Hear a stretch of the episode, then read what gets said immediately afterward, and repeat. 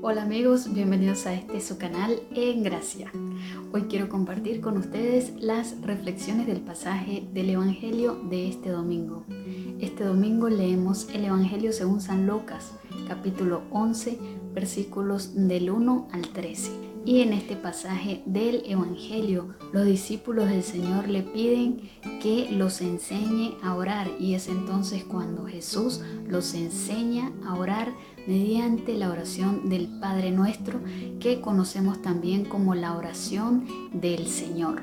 Es la oración que Cristo nos enseña también a nosotros y que todos conocemos, ¿verdad? Muy probablemente de memoria pero que necesitamos rezar, que necesitamos orar de una manera profunda, poniendo la atención en cada una de las palabras que estamos diciendo y uniendo de alguna manera nuestro corazón a esa petición que hacemos con los labios o a esa petición que hacemos a Dios en silencio en la oración. Recemos el Padre nuestro con mucha fe, recordando siempre que es el Señor quien nos ha dado esta oración a nosotros como creyentes, a nosotros como hijos de Dios y a nosotros como discípulos suyos, como discípulos del Señor. Esta oración, si nosotros nos fijamos en ella, tiene muchas peticiones y esto nos hace recordar que nosotros estamos muy necesitados de Dios, que nosotros necesitamos cada instante y en cada momento del auxilio y de la ayuda de nuestro Dios. Esta oración también nos recuerda que Dios está por encima de todo cuanto existe y que a Él debemos alabarlo y que a Él debemos honrarlo, porque solamente Él es santo y solamente Él merece toda honra, toda gloria y toda alabanza de nuestra parte.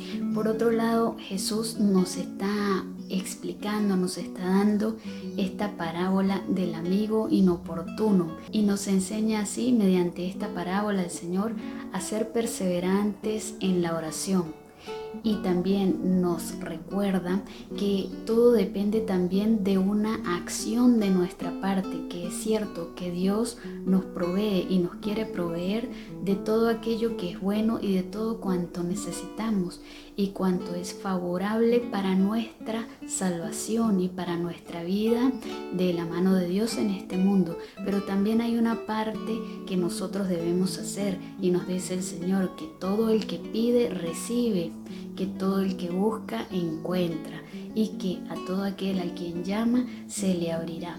Es decir, que también nos invita a poner de nuestra parte en todo aquello que debemos hacer para poder recibir de Dios aquello que nos conviene y aquello que Él quiere concedernos. También nos invita este pasaje del Evangelio a tener confianza en cómo Dios responde a esas peticiones, a esas oraciones que nosotros estamos haciendo.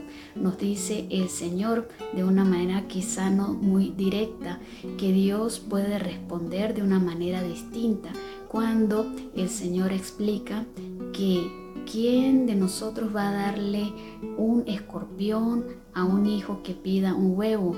¿Quién va a darle algo malo a un hijo si nosotros siendo malos, como nos dice el Señor, porque nos conoce bien y conoce nuestra naturaleza que está en constante lucha entre el bien y el mal? Pero esto nos llama la atención, ¿verdad? Y nos quiere decir el Señor que aunque Dios no nos dé aquello que nosotros tanto estamos pidiéndole, tengamos confianza, porque Dios es el sumo bien y todo bien y la fuente de todo bien, y no nos va a responder una oración dándonos algo que sea para nosotros malo, dándonos algo que sea para nosotros dañino.